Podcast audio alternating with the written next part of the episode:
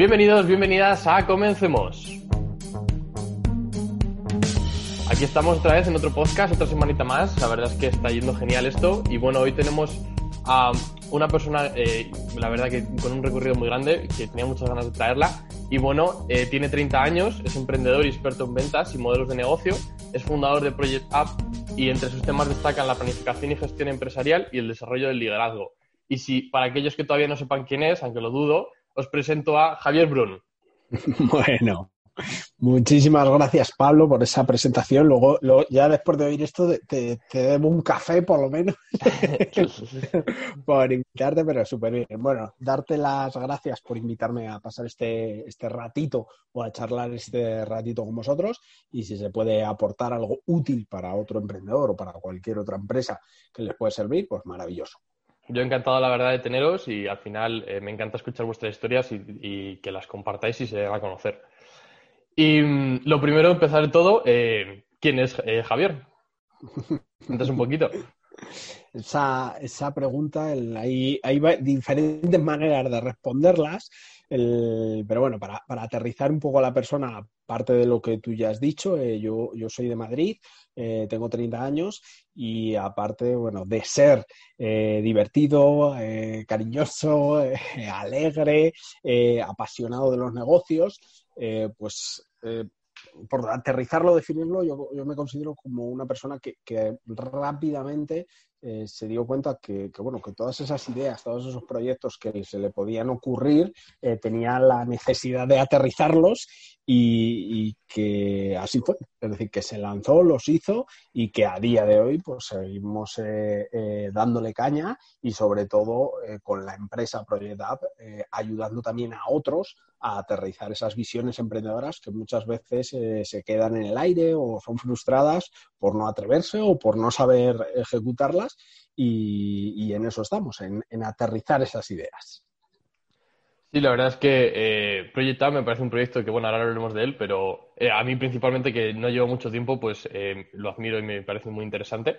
Y me, me, parece curioso porque eres el primero que dice adjetivos como alegre eh, a la hora de definir, de, decir quién eres. Todos pues, se definen pues, con lo que están haciendo y todo eso. Así que claro, por eso. Por eso te, he dicho, Pablo, que es una es lo típico, ¿no? Ayudamos a... No, no, coño. Yo, yo no soy eh, ayudamos a no sé quién, eso es a lo que yo me dedico. Pero, pero yo, las personas que me conocen, pues eso, yo soy una persona alegre, yo soy una persona cariñosa, soy una persona cercana y, eso es lo que soy. sí, sí, sí. a, lo que ya me dediqué. sí, me, me, parece genial y por eso me quería comentarlo. Y, y bueno, eh, para empezar, ya que lo has comentado, cuéntanos un poco qué es Project Up y, por qué lo empezaste.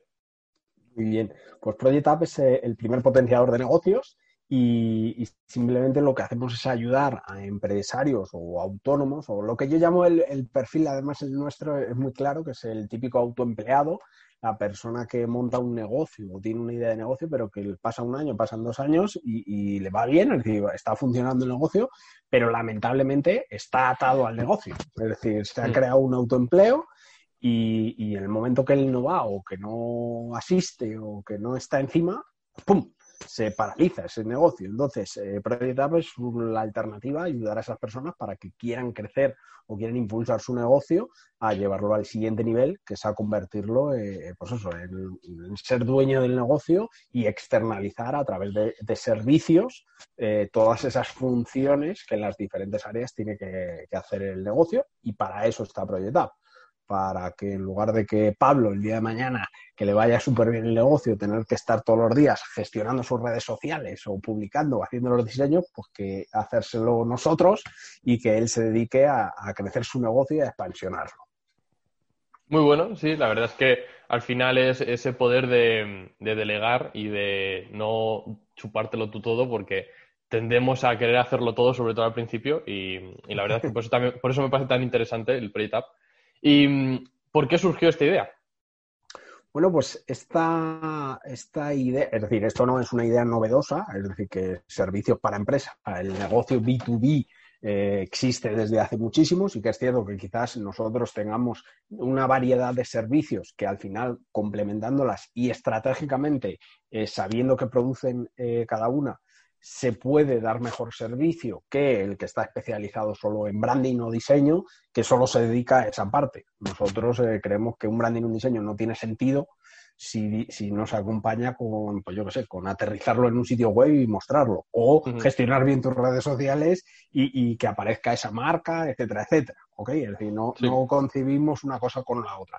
Entonces, para hacerte cuento, el cuento corto, esto nace de que de nosotros somos cuatro socios, entonces eh, Priscila Guerrero nos sentamos un día y decimos, hostia, estamos haciendo eh, esto mismo, o cada uno por nuestro lado, porque, porque nuestro propósito personal, lo que queremos dejar aquí en el mundo, es esa inspiración, esa ayuda, esa, sí, esa, esa motivación al emprendedor para, impulsar su negocio y lo estamos haciendo cada uno por nuestro lado. Hostia, pues y, cómo puede ser que, no nos hayamos juntado todavía y lo empecemos a hacer. Y de ahí nace, es decir, en un café eh, que nos sentamos y decimos, ala, pues venga, vamos a hacerlo juntos y, ahí ya, eh, pues bueno, hicimos el, también la búsqueda o, la propuesta a otros socios que también eran complementarios a nosotros. Eh, rápidamente vimos que podíamos encajar todos y ahí ya eh, seguimos haciendo lo que estábamos haciendo individualmente, que era ayudar a esos empresarios, pero ahora todos juntos con una organización, una filosofía y unos valores que nos definen. Sí, muy bueno. La verdad es que yo personalmente no sabía cómo habéis empezado y bueno, también por conocerlo. Y mm, por darle la vuelta un poco a la tortilla, te voy a hacer una pregunta que suelo hacer hacia el final, que la voy a hacer a todos, pero bueno, la quiero ir moviendo ante el tiempo. Y es eh, algo que le dirías a tu yo de joven o un valor que te hubiera gustado aprender antes.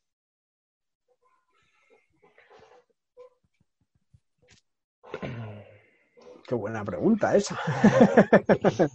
Eh, yo le hubiese dicho, céntrate, o sí, foco. Sería una palabra, foco. Céntrate en lo que quieres y no en el resto de cosas.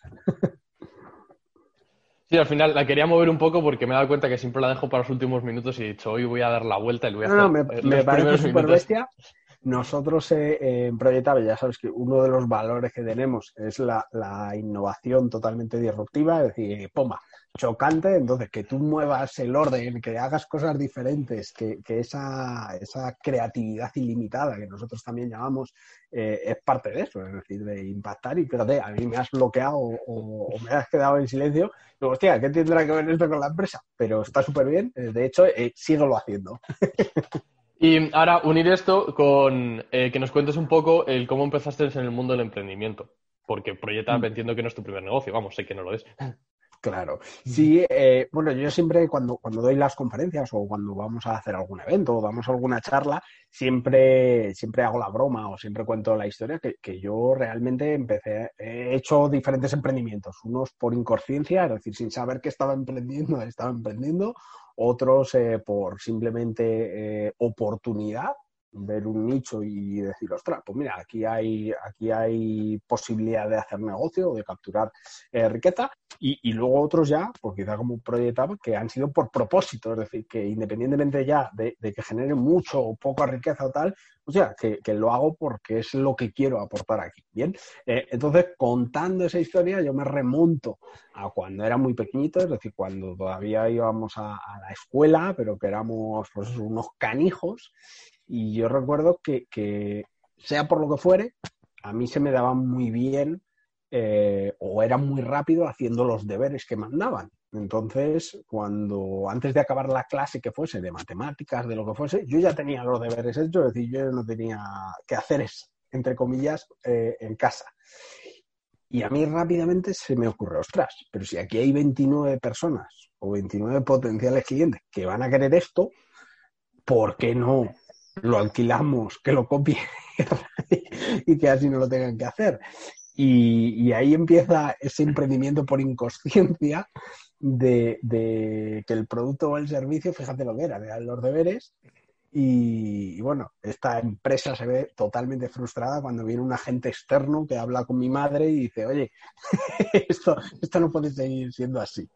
Bien, de ahí pasamos, eh, eh lo que digo, súper jovencitos también, con 15, 14 años, eh, tú que eres más joven que yo, eh, que lo que es el entorno empieza a hacer una serie de hábitos súper chulos para parecer mayor, que es como el hábito de fumar, como el hábito de reunirse, etcétera, etcétera. Y nosotros rápidamente vemos ahí, eh, ahí ya fue mi primera asociación con otra persona que tenía un contacto, fíjate, en una embajada eh, que conseguía sacar el tabaco mucho más barato. Entonces dijimos, ostras, pues si aquí hay mercado y nosotros lo podemos facilitar, eh, pues vamos a comercializarlo. Y fíjate, pues fracasa porque el propio proveedor llegó un momento en el que había tanta demanda, tanta demanda que no daba abasto a sacarlo y se tuvo que cortar también. Por lo tanto, bien.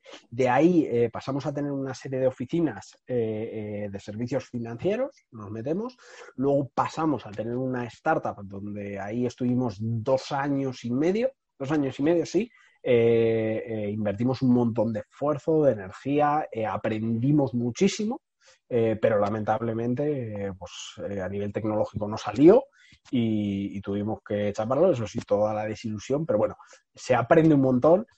haciendo cosas más que estando en un aula o escuchando a alguien, etcétera, etcétera. Entonces, yo creo que ha sido el mejor MBA que se ha podido hacer y, ahora, pues bueno, llegamos a la etapa de aterrizar todo eso, ese aprendizaje que hemos tenido, toda esa ayuda que quizás no se nos brindó en su día, aterrizarlo a una empresa a través de esos productos o servicios, como comentábamos antes, pues desde una gestión de redes sociales hasta un desarrollo de software o un desarrollo de web o pasando por el branding.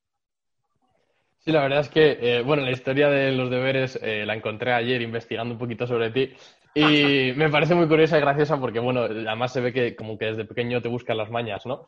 Y mm, eso digamos que lo tengo cerca de mí porque sí que tengo amigos, y a mí me incluyo, que desde pequeños hemos intentado hacer cosas. Y, mm, aprovechando esto, em, te quería preguntar por un error que a ti te haya enseñado mucho. No digo que sea el más grande, pero sí que tú digas, este error me ha enseñado y me llevo un aprendizaje que, aún lo guardo. Pues, por ejemplo, no, eh, bueno, errores muchísimos y, yo más que errores te diría aprendizajes o avisos de que tienes que aprender. ¿Por qué? Porque hay algunos que todavía los comenté varias, veces. Eh, pero yo te diría el, el... la gente lo puede considerar un error o no, o dependiendo, pero, pero yo sobre todo te diría el, el apostarlo todo sin, sin analizar o sin ser consciente de lo que puede desenglobar eh, apostarlo todo por algo. ¿Ok? que, no, quiere decir que, no lo volviese a hacer, sino me parece genial, pero siendo consciente de todo lo que desenvuelve, si sale bien o si sale mal. Hay muchas veces que, que no somos o no reflexionamos sobre todo lo que desenvuelve el tomar una decisión y, luego dices, ostras, la que se ha liado aquí. Si yo lo hubiese prevenido, si lo hubiese reflexionado o si hubiese sido más consciente de abarcar todo lo que afectaba a esa decisión, eh, ahí sí, por lo tanto, yo creo que ahí hay un gran aprendizaje que todavía eh, se está haciendo y que por muy pequeñita sea la, esa decisión, yo creo que toda, toda causa lleva un efecto asociado. Pues el poder reflexionar previamente de esos efectos, que claro, hay algunos que no van a ser conocidos, pero hay otros que sí. pues yo creo que, ese, ese punto de inflexión o ese punto de reflexión para mí es un gran aprendizaje. O incluso te diría, eh, Pablo, que todavía tengo que, aprenderlo. sí, no, está claro que eh, hablamos de aprendizajes, pero constantemente estamos aprendiendo y eh, al final, pues, vamos, yo lo creo así, es lo que hace que evolucionar y ir cambiando es lo que hace que tú tengas éxito. Pues si te quedas en el pasado, dejas de cubrir una necesidad porque la necesidad está en constante cambio. Y dime, Sí, eh, te iba a decir que, al final cada, cada, fracaso es una oportunidad de cambio, es decir, una, es una oportunidad de, de aprender y de cambiar, porque si, claro, si, no hubiese ese fracaso, no hubiese ese error, eh, no, hay posibilidad de aprender nada nuevo, por lo tanto no hay ese cambio. Entonces, eh, yo creo que, es maravilloso. Eh, ahora bien, te es decir, hay que ser conscientes que consume un recurso eh, o el recurso más valioso, que es el tiempo. Hmm. Entonces, cada vez que te equivocas, cada vez que te metes un tortazo, cada vez que sí, emprender está muy bien, eh, eh, pero hostia, lo de fracasar no está tan bien. Es decir, si tú tienes éxito a la primera, y cosa que, dudo porque hay un proceso de aprendizaje, pero al final es lo, lo ideal. Es decir, llegar a hacer lo que quieres, como lo quieres y a conseguir esas metas u, esos objetivos que nos planteamos. ¿Bien? Sí, no está claro que al final el tiempo lo inviertes siempre y el tiempo es limitado y es el, más o menos el mismo para todos, unos más años, otros más, menos años, pero todos los días tienen 24 horas. Y aprovechando que estás así un poco en el pasado, que estamos en el pasado, eh, quería preguntarte eh, qué querías ser de pequeño y por qué lo cambiaste al final por emprender. Pues si te digo, eh, de pequeño, pequeño, futbolista, porque, no sé, eh, se me daba bien, iba todo el rato pegado a una pelota, hasta que, fíjate, llega el punto en el que, el que yo veo, o que a mí me cogen para, para, jugar de manera profesional, y digo, ¿qué dices? Esto de correr, entrenar, es decir, claro, la parte bonita está súper bien, pero luego lo que es el proceso a llegar a eso eh, se trunca y soy yo mismo el que, el que decide que, ni de coña iba, iba a tirar por ahí. Y, sí que es cierto que, es lo único que yo recuerde que me hacía una mera ilusión. El resto no, ha sido, hostia, pues quiero ser bombero, o quiero ser pintor, o quiero ser informático. Eh, no había nada que, me, que, a mí, pues yo no sé, me aportase o me, o me llamase mucho la atención. Vale. Eh, sí, la verdad es que al final, pues tú te quedabas con la pachanguita de los sábados de los amigos y eso estaba genial. Pues luego el entrenar todos los días para luego jugar es otro mundo. Y aprovechando de, hablamos de qué querías ser, eh, ¿qué opinas de emprender ahora y de este periodo de cuarentena que hemos vivido que parece que todo ha hecho un boom y ha habido un auge de lanzamientos, de formaciones, etcétera. Bueno, pues eh, si me dices de lo que es el concepto emprender en general, sea ahora o antes, me parece bestial. De hecho, yo considero que el ser humano como tal es emprendedor, porque el, pues eso, el que se fue a conquistar eh, o a ver qué había más allá del mar, ese era un buen emprendedor o el que decide, yo qué sé, eh, crear un aparatito con el cual eh, poder hablar con su padre, su mujer, su amigo eh, a distancia, pues ese era un gran emprendedor. Entonces, todo lo que lleve desarrollar, crear cosas, evolucionar, eso es por definición el ser humano. Entonces, para mí emprender es como bueno, si es que todo el mundo es emprendedor. Otra cosa es que, haya montado una empresa o que, que, se dedique a aportarle al mercado eh, un producto o un servicio pero aún así es emprendedor. Es decir, el tío que baja por el pan en su día a día es un emprendedor, porque decide ponerse o calzarse, ahora encima con todo esto del COVID, eh, eh, casi armarse de valor y bajar ahí a, por el pan. Por lo tanto, es un emprendedor nato.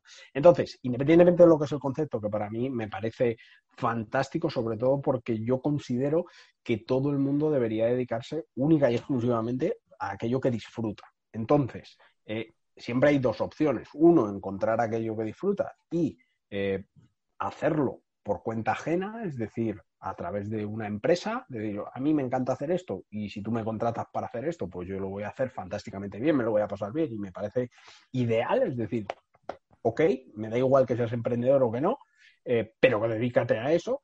O dos, que es lo que suele suceder.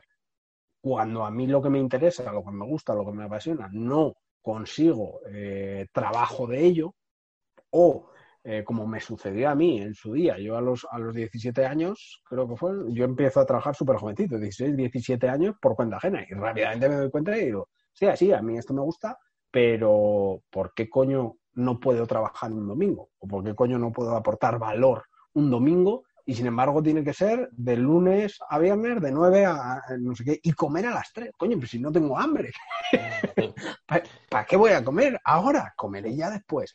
Entonces, cuando suceden esa serie de cosas, el, único camino para poder seguir aportándole o ayudando al mercado con algo es, la, es el emprendimiento. Es decir, Realmente un emprendimiento es crearte tu propia profesión o tu propio trabajo o tu propio negocio con el cual seguir aportando a la sociedad. Ya está.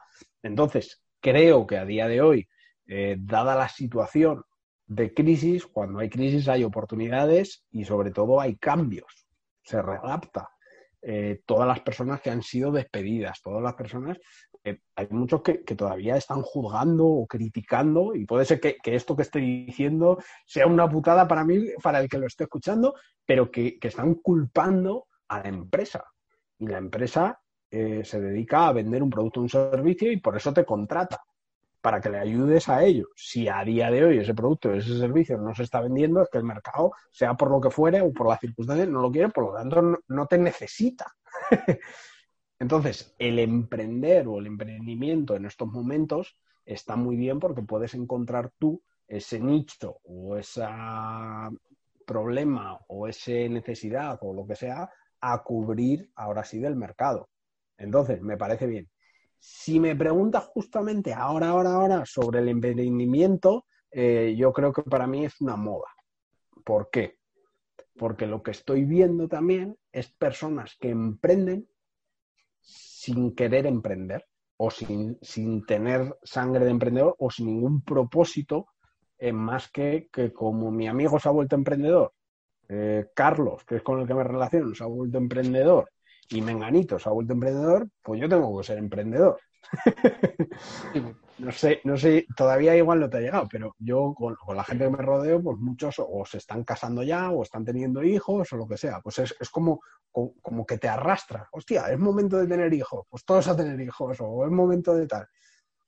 Y muchas veces te das cuenta y dices, pero tú por qué, por qué estás emprendiendo? No, porque me gusta. Entonces, lo que estoy viendo es que está sucediendo que el emprendimiento se está volviendo un hobby, que eso está muy bien porque si te gusta, pero no tiene ningún fundamento de aportar algo a la sociedad o algo al mercado que le pueda servir o le sea útil. Sí, que hay gente que todavía que se ha lanzado a emprender, pero le, ha faltado un proceso de, introspección, de ver qué, qué, es lo que quiere, qué objetivo quiere cumplir y promesa y todo eso. Y enlazándolo con esto, te quería preguntarte, que me ha venido muy bien que lo dijeras, Em, ¿Cuál es tu visión de vida? Es decir, el por qué has venido, a, eh, a qué has venido a la Tierra, qué, a qué has venido a hacer y em, cuál es tu próxima meta para poder cumplir esa visión. Bueno, pues mira, yo aquí te voy a romper o te voy a descuadrar porque ahí estoy harto de, ¿y tú qué has venido a hacer? Y bueno, ¿sabes? Como si hubiese un libro o como si hubiese algo. Eso que has venido a hacer, yo lo considero que es una decisión que hay que tomar y que hay mucha gente que todavía no la quiere tomar. Entonces, tú has venido a hacer lo que te apetezca hacer. ok, no, no, no como tal. Entonces, Javier en su día decidió eh, dedicarse pues, a, ayudar, a inspirar, a potenciar a esos emprendedores. Y dedicar eh, pues el tiempo, sea mucho, sea poco, sea el que sea, pues diariamente a ayudarle, ya está. con eso eh, pues la sociedad, si se puede ayudar, pues yo qué sé, de que Pablo eh, lance un nuevo infoproducto, que Pablo eh, un nuevo producto, un nuevo servicio, y gracias a, pues sea proyectado, pues sea Javier, pueda transmitir esa propuesta de valor al mercado, pues Javier estará feliz. Entonces, yo en su día descarté el resto de opciones y me quedé con esa. Pero si me dices, ¿y qué has venido a hacer? Digo, pues no lo sé, a ser feliz y a pasármelo bien. Y, para cumplir eso de ayudar a, los emprendedores, que al final, bueno, pues es lo que haces con, eh, con Project App, em, ¿cuál es tu próximo objetivo, eh, pues por ejemplo, para este año o un objetivo que tengas ahora marcado? Bueno, pues mira, nosotros eh, como objetivo lo que sí que queremos es a través o mediante Project App ayudar al máximo de, de, empresarios y emprendedores posible. Entonces, ahora estamos en una circunstancia que, como decías tú, el emprendimiento está, está saliendo, pero también hay, eh, por el contrario, una circunstancia en la cual el mercado, ese, eh, hay muchas empresas que están, por decirlo así, ancladas porque o no tienen eh, permiso todavía del gobierno para seguir comercializando o vendiendo, o porque el mercado se ha parado y se ha bloqueado totalmente. Entonces yo creo que es un momento de adaptación y sobre todo de encontrar la tecla de a ver eh, a qué nichos o a qué sectores se les puede ayudar más para que puedan seguir funcionando y verlo. Entonces, eh, a través de Proyecta, aparte de lo que es el crecimiento y seguir en esa, en esa línea de crecer, captar más clientes y poder ayudarles más, también creo que hay una parte de detectar en el mercado eh, qué nicho o qué sector realmente necesita más ayuda para poder entrar ahí y poder bueno, aportar todo lo que, lo que podemos aportar.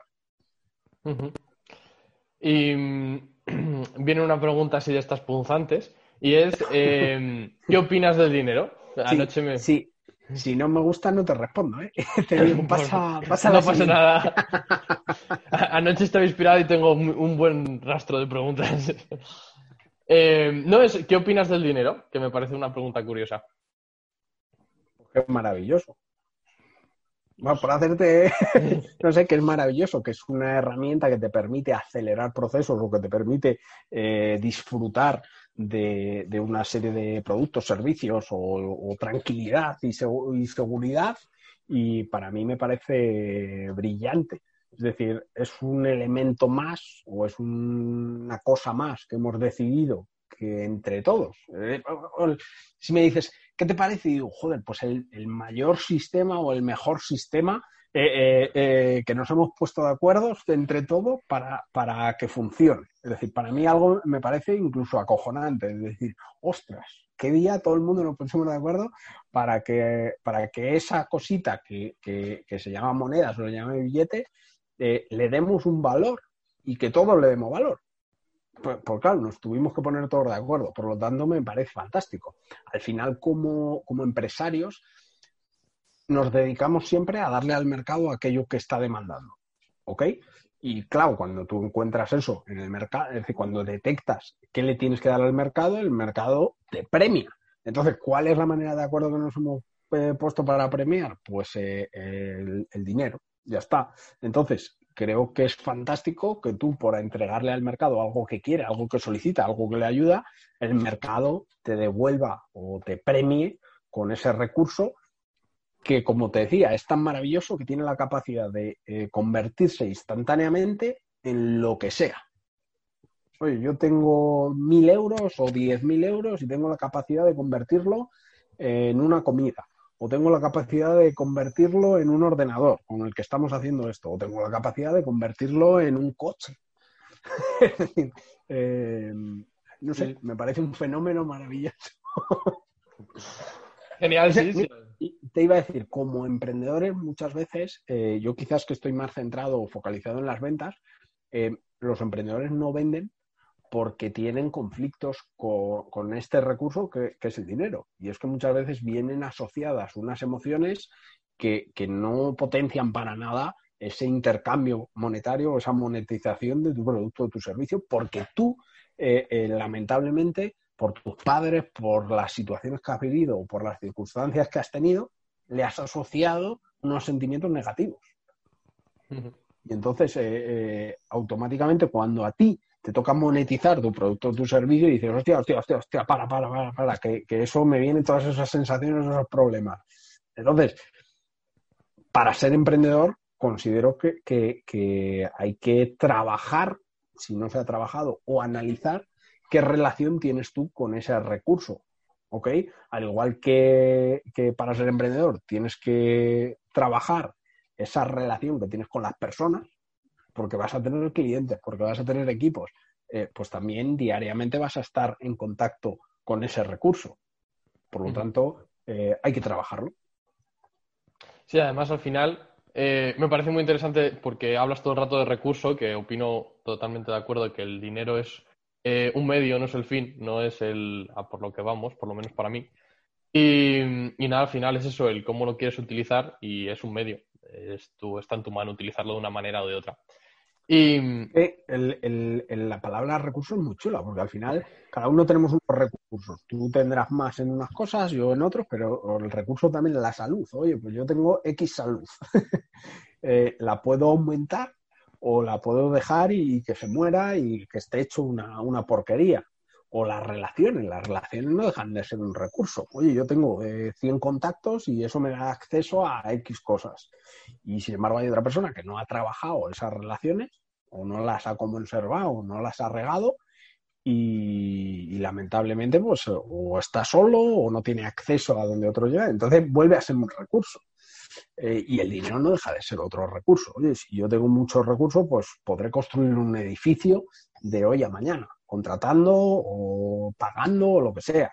Sin embargo, si yo no he trabajado esa parte, que es ese recurso, que al final se obtiene, como decíamos antes, cuando el mercado te premia. es decir, que es inevitable. Si tú te dedicas a ayudar a la gente o a, hacerles pasar un buen rato o a disfrutar o, a llevarles hacia donde ellos quieren, es inevitable que la gente no te pague por ello. sí, sí. Por lo tanto, otro recurso más y para mí es maravilloso, sería la conclusión. Genial. Y eh, antes hemos hablado de un error, ahora quiero que me comentes eh, un momento que revivirías eh, de tu periodo como emprendedor. Mm, cada vez que se entrega un trabajo, cada vez que se entrega un producto un servicio al cliente y pues el, los feedback que nosotros pasamos, por ejemplo, te pone de estrellitas del 1 al 5, pues te pone un 5. Eso mismo, eh, yo es con lo que me quedo, es decir, cositas sencillas de cada día o cuando le entregas a una persona algo y le haces, eh, pues yo no sé, le consigues emocionar o cuando estás con alguien charlando simplemente y le das una clave, una pepita, un tip que a ti en tu día te sirvió y que a partir de ahí se acuerda toda la vida de decir, ostras, es que esto era lo que me faltaba. Y eso le hace llevar a, pues, su empresa o su negocio a otro nivel. Eso es lo que, con lo que yo me quedo. Genial, sí, muy interesante. Y mm, me ha venido a dar una pregunta. Eh, ¿Qué te llevas eh, enseñando a la gente? Es decir, eh, al final eres un mentor, ayudas a, otras personas a, con Project Up junto a un equipo a aumentar y a subir al siguiente escalón su empresa. ¿Qué te llevas tú como ese profesor, ese, esa enseñanza en esa posición? Bueno, lo primero, yo creo que, que, que enseñando se aprende. Es decir, que cada vez que yo, por ejemplo, entramos a una web y analizamos y vemos y decimos, ostras, yo creo que, este negocio se puede mejorar, es decir, que este sitio web eh, puede estar más chulo y le haces una propuesta de decir, oye, mira, te vamos a desarrollar algo nuevo, eh, que tenga, yo qué sé, enlazado con el WhatsApp o se meta un chatbot inteligente que responda rápido o que el diseño vaya más acorde con tu marca o lo que fuere, tú también estás aprendiendo. ¿Por qué? Porque mientras que tú se lo estás explicando, estás aprendiendo. Y lo mismo con, el proceso de ventas. Es que, yo qué sé, eh, le puedes dar a una persona una herramienta o, le abres una posibilidad de decir, ostras, pero tú has probado, no lo sé, hacer en lugar de Facebook Ads, eh, Google Ads. Y esa persona ve un mundo de posibilidades yo creo que, esa cara que, ve dice, ostras, fantástico. Entonces, eh, yo creo que, también es un disfrute eh, y que creo que, no es solo Javier, sino que cualquier persona, una vez que se siente útil o, que se siente, sí, que, se siente que está ayudando o que siente que está echándole un cable a otro, te sientes bien, ¿ok? Y entonces eso, pues eh, a mí en mi caso, pues me hace feliz. Mm. Sí, al final eh, creo que enseñar también eh, em, es un aprendizaje para ti, por eso esta pregunta me ha venido, porque al final de todo aprendemos. Yo mismamente de esto, entrevistando a tanta gente que son gigantes del emprendimiento, pues también es información que yo me llevo muy potente, ¿no? Y mm, eh, vamos a dar la vuelta a la tortilla otra vez y ahora una experiencia que no revivirías, es decir, que te ha enseñado, porque todos los errores, como hemos dicho, enseñan, pero que digas, esto no quiero volverlo a pasar como emprendedor. A ver, visto en retrospectiva muy rápido, por ejemplo, la experiencia de, la startup, que fueron dos años eh, invirtiendo tiempo, dinero, viajes, entusiasmo, eh, eh, de todo, y que luego no, sale, dices así a primera vista, dices, ostras, pues yo no reviviría esos dos años, pero realmente por el resultado que fue. ¿Qué quiero decir? Que si tú cambias el resultado, quizás fueron dos años eh, maravillosos, años de aprendizaje, años de experiencia, años de conocer gente, años de entender cómo funciona una empresa, años de probar, eh, años de jugar, entre comillas. Entonces, lo que es el proceso, fantástico, lo que es el resultado, ahí sí te diría, o sea, yo no lo repetiría, yo lo cambiaría. Sí, está claro. Pero bueno, como no podemos cambiar el pasado, porque al final además cambiaríamos lo que somos ahora, ¿no? Y los aprendizajes. Eh, y mira, ahora que me has comentado eso, eh, quería que hablaras un poco del fracaso. ¿Qué opinas del fracaso y si has pasado por algún momento de fracaso en tu vida? Claro. Eh, te cuento, para, para aterrizarte, yo, sin saberlo, hasta que pasé una serie de procesos de coaching, Em, no sabía que tenía eh, aversión y, choque y conflicto total con el fracaso. es decir, que yo había, había fracasado, o no es que fracase, sino que cometes una serie de errores o de resultados que no quieres y lo que hay que hacer es aprender para cambiarlo. Entonces, cuando yo paso este proceso de coaching, eh, claro, rápidamente digo, hostia, hostia, tú tienes ahí un conflicto tienes una versión total. Entonces yo entro en profundidad a tratar esto y, y claro, y a mí, fíjate, sea por lo que sea, todo lo que yo había hecho, todo lo que yo había realizado, pues por lo que es la media, se había obtenido buenos resultados. Pero aún así tenía conflictos a, quizás no hago esto, vaya a ser que el resultado no sea el, correcto. Entonces, opino del fracaso a día de hoy, es decir, una vez que ha habido una transformación, un crecimiento, o haberte dado cuenta que, aunque queriendo tú tener un buen concepto del libro, de ese fracaso, ah, no, el fracaso es positivo, el fracaso a veces se gana, la típica frase esta, a veces se gana, a veces se pierde, pero siempre se aprende. Sí, sí, claro, esto está muy bien y es así. Ahora bien, la pregunta es si lo tienes interiorizado o no. Entonces, cuando yo lo interioricé, personalmente es como una tranquilidad total. Es decir, que hagas lo que hagas, tú hazlo, pásatelo bien y el resultado da igual, es un resultado, no es que sea bueno o malo, no es que sea eh, fracaso, no, sino que es el que es. Y entonces tú tendrás que seguir intentando cosas o haciendo cosas hasta que te cuadre el resultado con lo que tú quieres. ya está. Entonces, cuando, cuando tú asumes el fracaso como realmente un aprendizaje, una oportunidad de cambio, incluso muchas veces como el camino a seguir, ¿A qué me refiero con esto? Si lo ves desde arriba, si tú haces cosas que consigues éxito, entendiendo como éxito como el resultado que tú esperabas, pues siempre vas a estar eh, consiguiendo lo mismo o los mismos resultados. La única forma de conseguir algo diferente o de, de, atraer otra serie de resultados es hacer cosas distintas o diferentes que evidentemente no sabes porque si no ya las estarías haciendo y claro, para eso hay que pasar por un proceso de fracasos. Es decir, uno detrás de otro, uno detrás de otro. Pero porque hay veces que el fracaso no viene porque tú seas torpe o no lo sepas hacer, sino porque no tienes el conocimiento adecuado. Y hasta que ya adquieres ese conocimiento adecuado, pues te van a venir una serie de fracasos. Entonces te puedes echar 100.000 piedras a la espalda eh, lamentándote del fracaso o por el contrario, puedes relacionarte bien puedes adquirirlo y como yo darte cuenta de decir, ah, pues sí, es verdad, son aprendizajes, es parte del proceso y puedes tener una buena relación. Es decir, vamos a fracasar diariamente. Sería, sería la idea. Vamos a multiplicar esos fracasos por 10 para acelerar el proceso.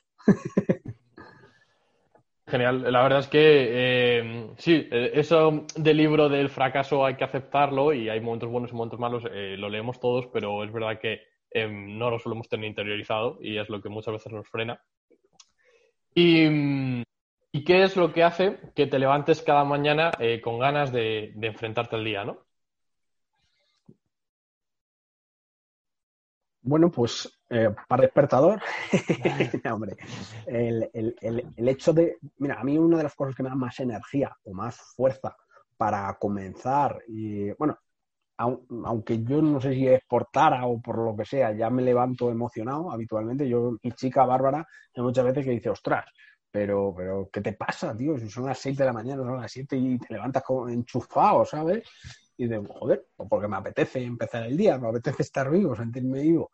Pero sobre todo es eh, eh, las ganas de, quizás de disfrutar o, de jugar o de divertirse y de pasarlo bien y recordar o tener muy, muy presente pues que, que el día de hoy es una oportunidad más para cumplir ese propósito, es decir, de poder ayudar a otro emprendedor. Que quizás no, porque ese día eh, no cierro ninguna venta o no cierro ningún contrato o, no sé, o no estamos trabajando en ningún proyecto eh, eh, a través de Project pues yo qué sé, diseñando una nueva creación de. No estamos haciendo eso, pero es una nueva oportunidad para hacerlo. Por lo tanto, a mí eso me da mucha energía.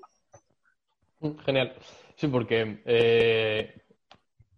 y ahora te voy a, encaminarlo para, y ahora te contesto eso, es em, si opinas que, bueno, no, ¿cómo conociste tú el propósito de tu vida?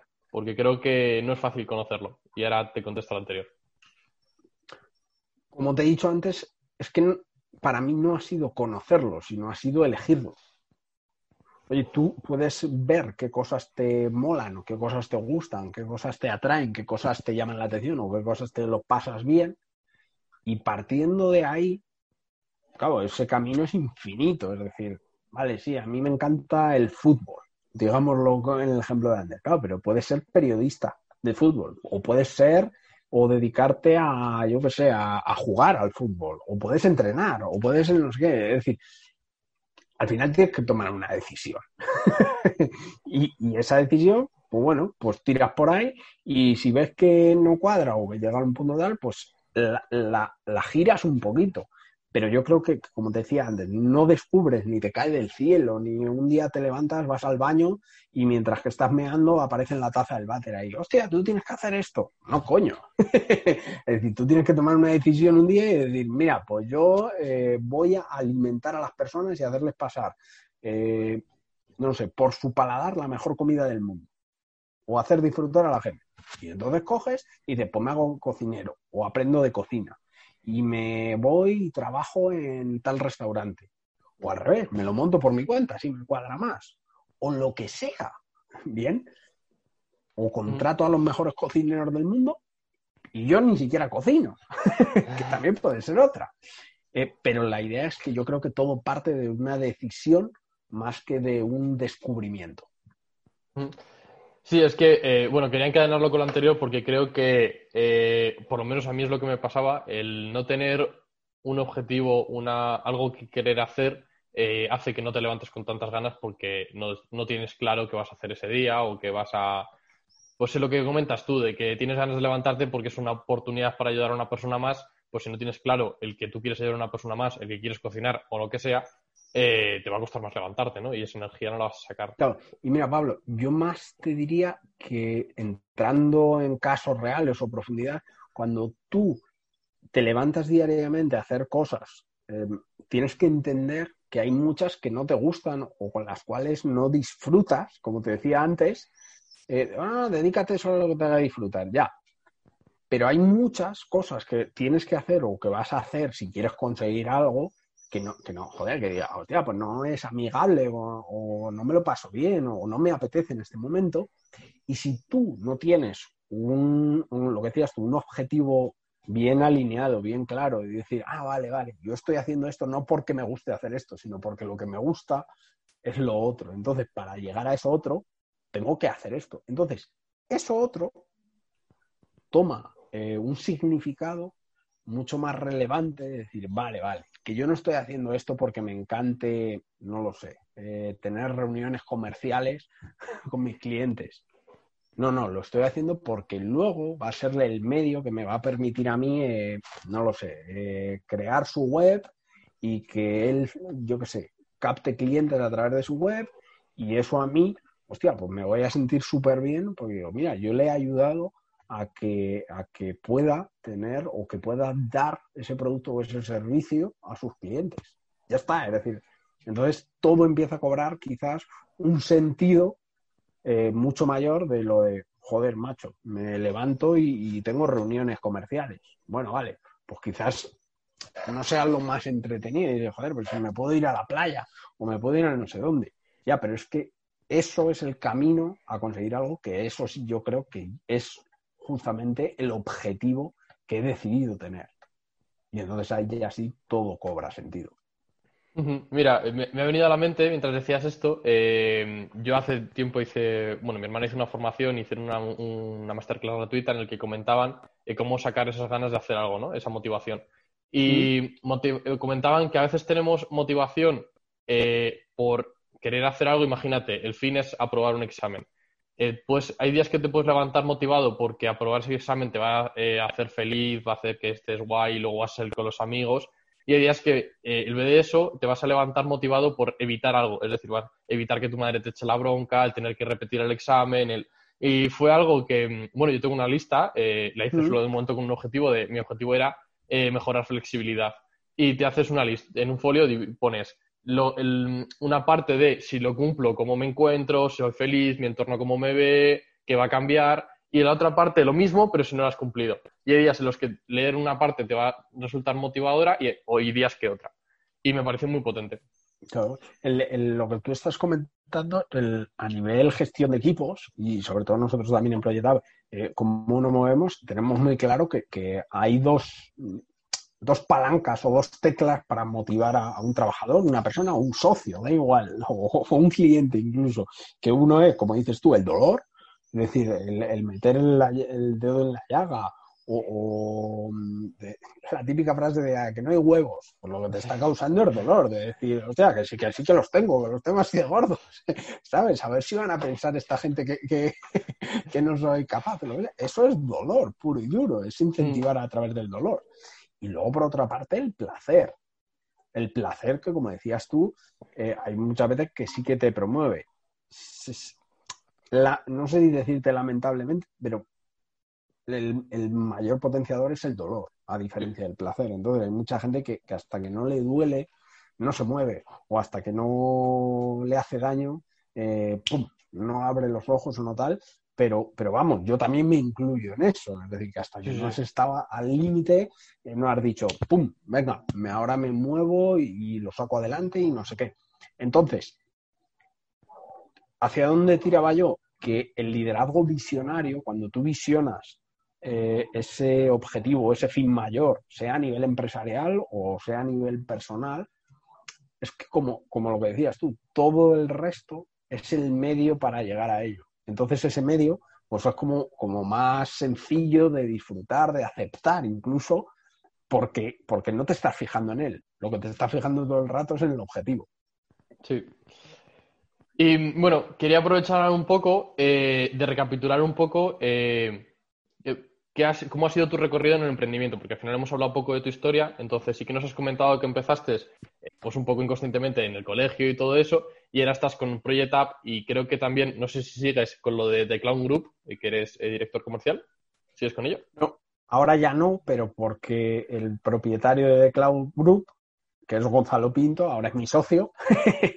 Entonces, eh, eh, ahora, vamos, Gonzalo es parte de Project App o Project App es parte de The Cloud, llamarlo como quieras. Entonces, yo ahora estoy 100% eh, con Project App.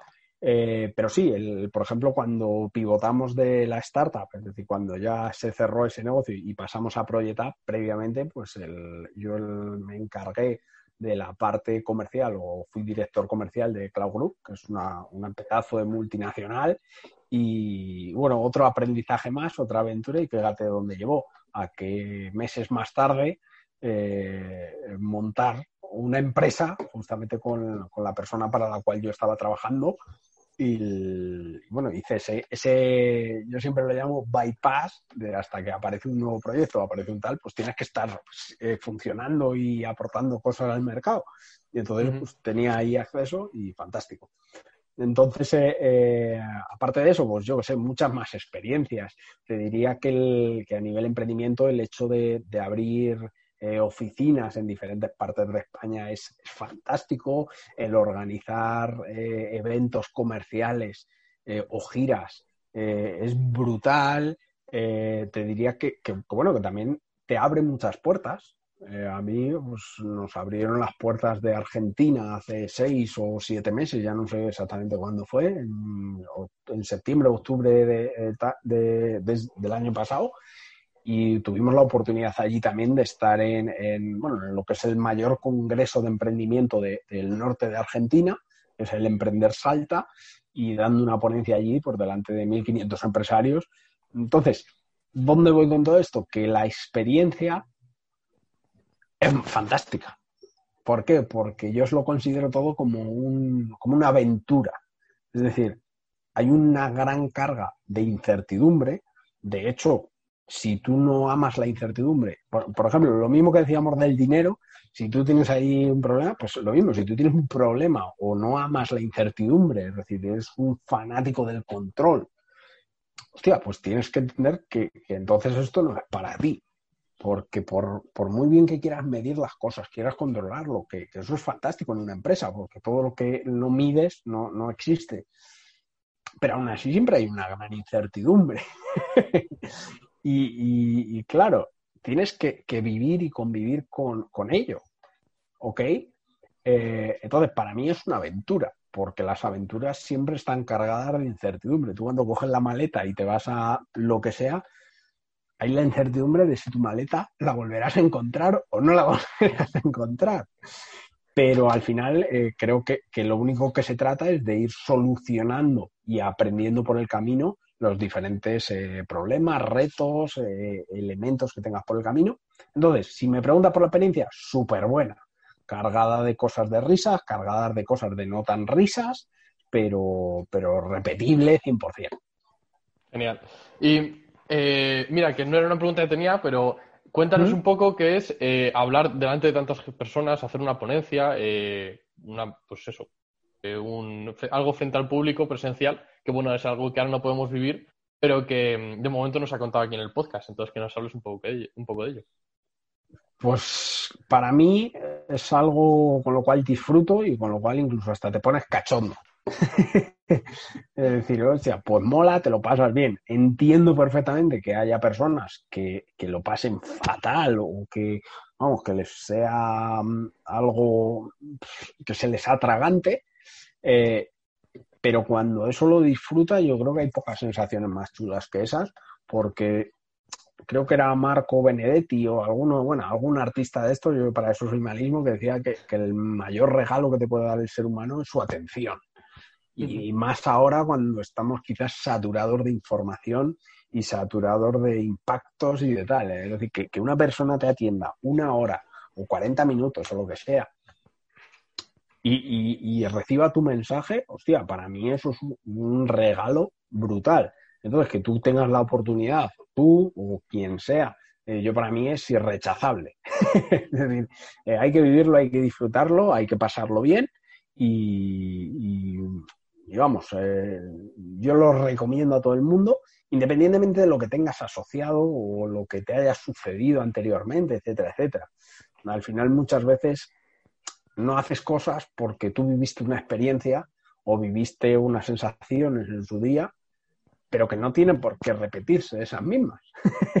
Puede ser todo lo contrario. ¿Ok?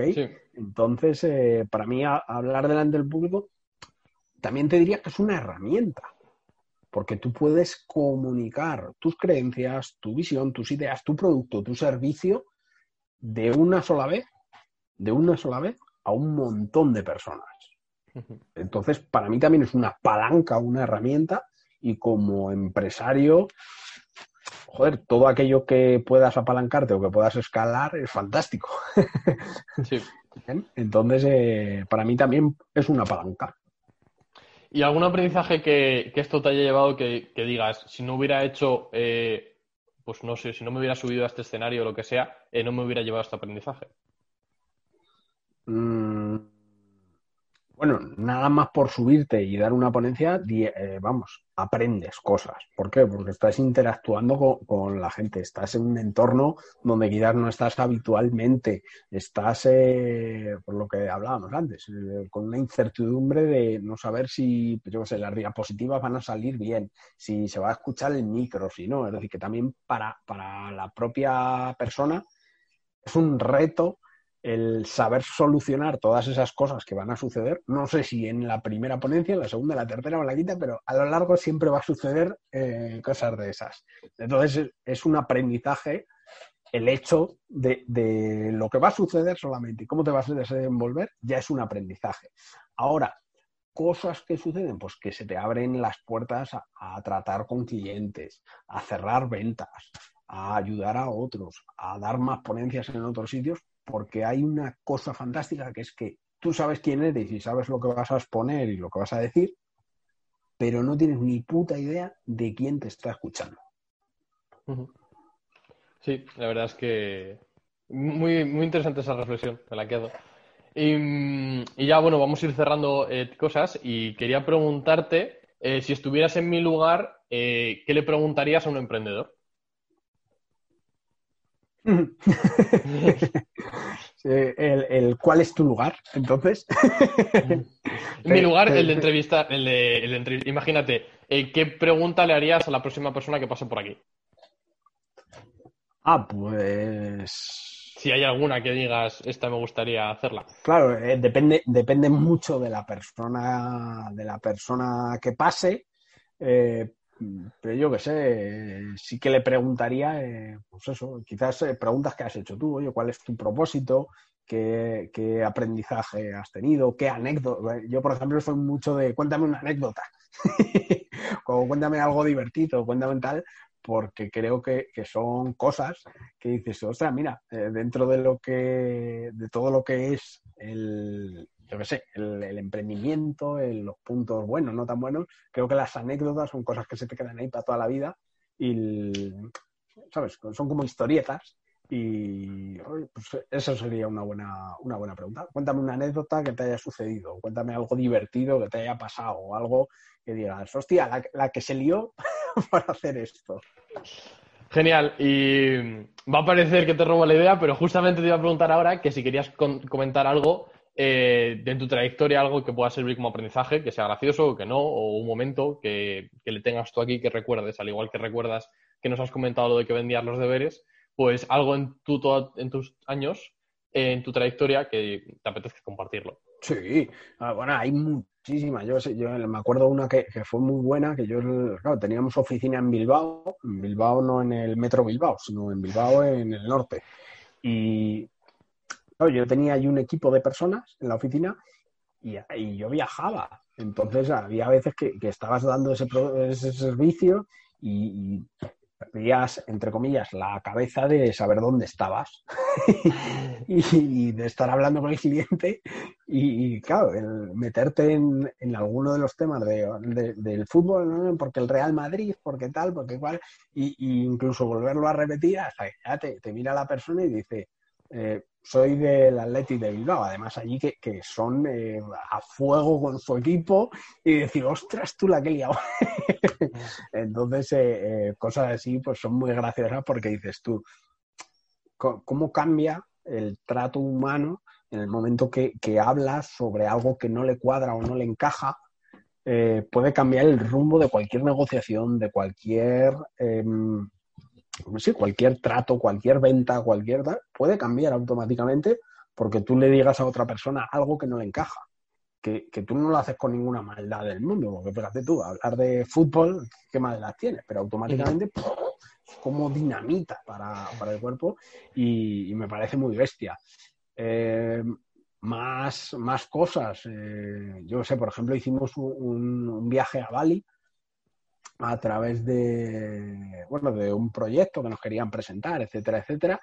Y, una anécdota muy buena fue, fue el, vernos envueltos allí en, en una un macro evento en el que, nosotros íbamos pues como validadores de ese proyecto y que todo el mundo te conocía y claro, decía, hostia, pues aquí hay 3.000 chinos y no tengo ni puñetera idea de son, pero sin embargo todo el mundo te para a saludarte, a hablarte, etcétera, etcétera. Entonces, no sé, son cosas, son cosas divertidas que, tú le puedes contar a alguien. ¿Cómo, cómo? Que 3.000 chinos te conocían cuando tú fuiste. Y dices, coño, o sea, aquí no me conoce ni mi padre. ¿Ok? Entonces, eh, está bien. Eh, yo qué sé, más cosas. Eh, bueno, causalidades de, de, de estas 100.000, de estar hoy hablando con fulanito que necesita, yo qué sé, que se le haga tal cosa y al día siguiente justo conoces a, la misma persona que, justo eh, tiene eso, o, viceversa, estar eh, proponiéndole un producto a, cualquier emprendedor, oye, venga, te vamos a hacer, yo qué sé, el branding. Y al día siguiente, eh, justamente, conoce a la persona, es decir, él no quería, pero justamente hay una persona que le pide tal. Es decir, como que todo se va enlazando y, son cosas, pues bueno, graciosas o curiosas o anécdotas simplemente que, suceden. Sí, sí, genial. Y la verdad es que al final eh, me encanta que las contéis aquí porque es lo que, digamos, nos humaniza, porque eh, digamos que ahora lo que sí que noto es que está todo lleno de tips, de nuggets, de consejos. Y eh. al final aquí lo que, que, eso está genial, que es necesario, pero lo que quiero aquí es que contéis estas historias, que, pues esas anécdotas, que aprendamos de ella y, toda la trayectoria que lleváis, que al final es un trabajo muy grande. al final, date cuenta que, las circunstancias sean diferentes o no, pero el camino a recorrer yo creo que al final va siendo mucho el mismo. Yo me acuerdo, por ejemplo, con el tema del dinero que has sacado antes. Hostia, pues yo era un desastre al principio. Yo me acuerdo de pagar la oficina, el alquiler de la oficina, con el dinero en lugar de la empresa, con el dinero eh, mío, personal. Y decía, pues coño, pues si es lo mismo, es el mismo recurso, ¿qué más da que salga de un fondo que salga de otro? y, luego al final todo eso te das cuenta y, bueno, sí, es una anécdota. Ya, pero si tú quieres tener un control, una medición, un... hacer las cosas eh, organizadas y bien, tienes que, tienes que al final decir, ostras, esto vamos a hacerlo así o esto vamos a hacerlo así, que, que al final, pues eso, se queda en una anécdota. Hostia, qué más, coño, que lo pagabas con dinero personal, ¿qué más da? Pues, bueno, quizás no da tan, tanto de igual, ¿ok? Y, ya eh, la penúltima pregunta, y vamos cerrando, que llevamos yo creo que ya casi una hora, es eh, si has cumplido algún sueño que te habías marcado o que tenías de pequeño. Sí, bueno, más que de pequeño, eh, incluso de mayor. Muchos, eh, desde viajar hasta conseguir pues, eh, llegar a un nivel de facturación. yo al final trabajo mucho por metas u objetivos, pero, pero sí, claro, una vez que lo cumples, pues fantástico. También te digo, mola más el proceso que el hecho de cumplirlo, porque una vez que lo cumples, lo celebras y, el siguiente paso es fijar otra meta. no, hay más. Entonces, sí, la verdad es que él súper bien desde viajar, desde pues eso, dar ponencias eh, delante de X personas o asistir a X sitios. Eh, yo creo que, que una de las cosas más potentes también o más motivadoras o que más me mueven a mí es justamente eso, el fijarte, sea lo que sea, y hacerlo.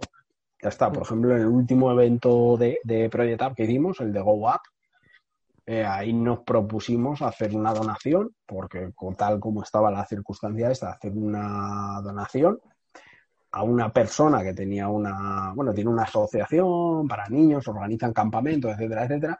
Y entonces, pues, yo dije, hostia, pues a mí me apetece hacer esto. Era como un objetivo personal o profesional, no lo sé.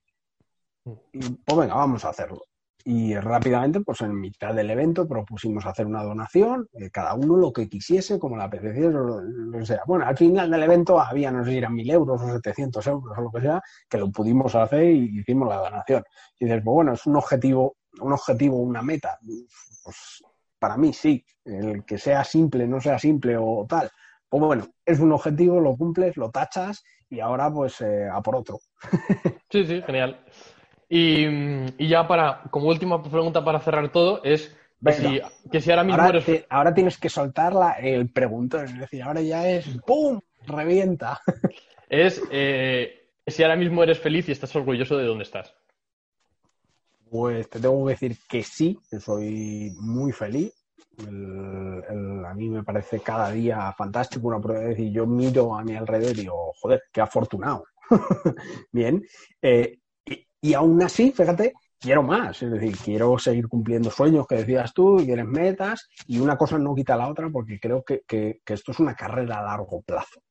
Es decir, tú tienes que disfrutar en donde estás, como estés, sea tu circunstancia, y, luego seguir peleando por lo tuyo.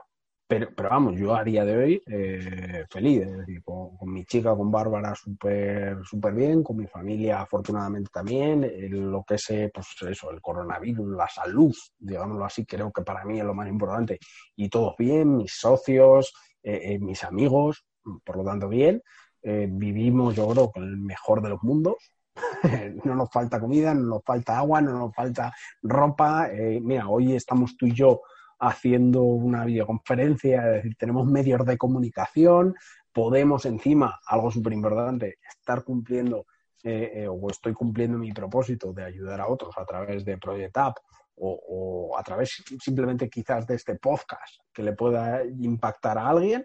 Por lo tanto, te digo que sí y que vamos a por más, claro. Pues me alegro muchísimo y mm, quería aprovechar esto y dejar una reflexión con lo que has dicho de ir a por más, porque hace poco escuché a Uge, eh, que lo comenté, una reflexión que se decía mucho es que si no estás contento con nada, cuando tengas todo tampoco lo vas a estar. Y me parece muy potente porque como que, eh, por lo menos en el entorno que me rodea, pero vamos, creo que es algo bastante generalizado, eh, es como, para estar contento siempre necesito este paso, que a veces es material, que a veces es personal, pero como que siempre necesitas algo más y cuando llegas a eso necesitas algo más, que está muy bien querer seguir teniendo cosas, pero si no eres feliz ahora con, nada, no lo vas a ser tampoco con todo. Y, bueno, dejar aquí la reflexión. No, no, no, eh, vamos, no sabía yo que Euge había dicho eso, pero me parece bestial. Es decir, al final, eh, ser feliz yo creo que es un, es un estado, no es, eh, sí, claro, no es un efecto de algo, sino es un estado. tú puedes ser feliz, yo qué sé, en un parque sentado, o puedes ser feliz en un Ferrari sentado, o puedes ser eh, feliz estando en un parque y teniendo el Ferrari aparcado en casa, sea lo que sea. Pero porque es un estado, es una situación. Yo creo que, al final la felicidad es, un conjunto de, diferentes cosas. Quizás de, sentirte útil o de, tener significancia, eh, también es cuestión de tener de, sí, de tener progreso, como hablamos, vamos a por más, ya, ya, pero, pero cuidado, si, si vas a por más, vas a por más, pero tampoco te sientes útil o, te sientes insignificante, quizás no, no, no, seas feliz. Pero cuidado, también hay otra cosa que es eh, sentir pertenencia o sentirte parte de algo. ¿Qué quiero decir? Que si tú estás con tu pareja y te sientes ahí que no, que no encajas, que no eres parte de ello, pues quizás tampoco te sientas bien o con los amigos o con tu empresa. que digas, hostia, eh, yo tengo una empresa aquí que está facturando millones, pero es que no me siento parte de ella. Entonces, creo que es un conjunto de todo que quizás lo que decía es un estado que si a día de hoy no estás a gusto con nada de eso, el día de mañana cuando lo cambies puede ser que tampoco. Sí, al final todo lo que comentas son relaciones y en cualquier relación tienes que estar en consonancia para que pueda funcionar, sea personal, sea de negocio, sea de amistosa, lo que sea. Exacto. Eh, la verdad es que me lo he pasado muy bien, siempre se me pasa el tiempo volando y en esta no ha sido excepción, así que muchísimas gracias por estar aquí.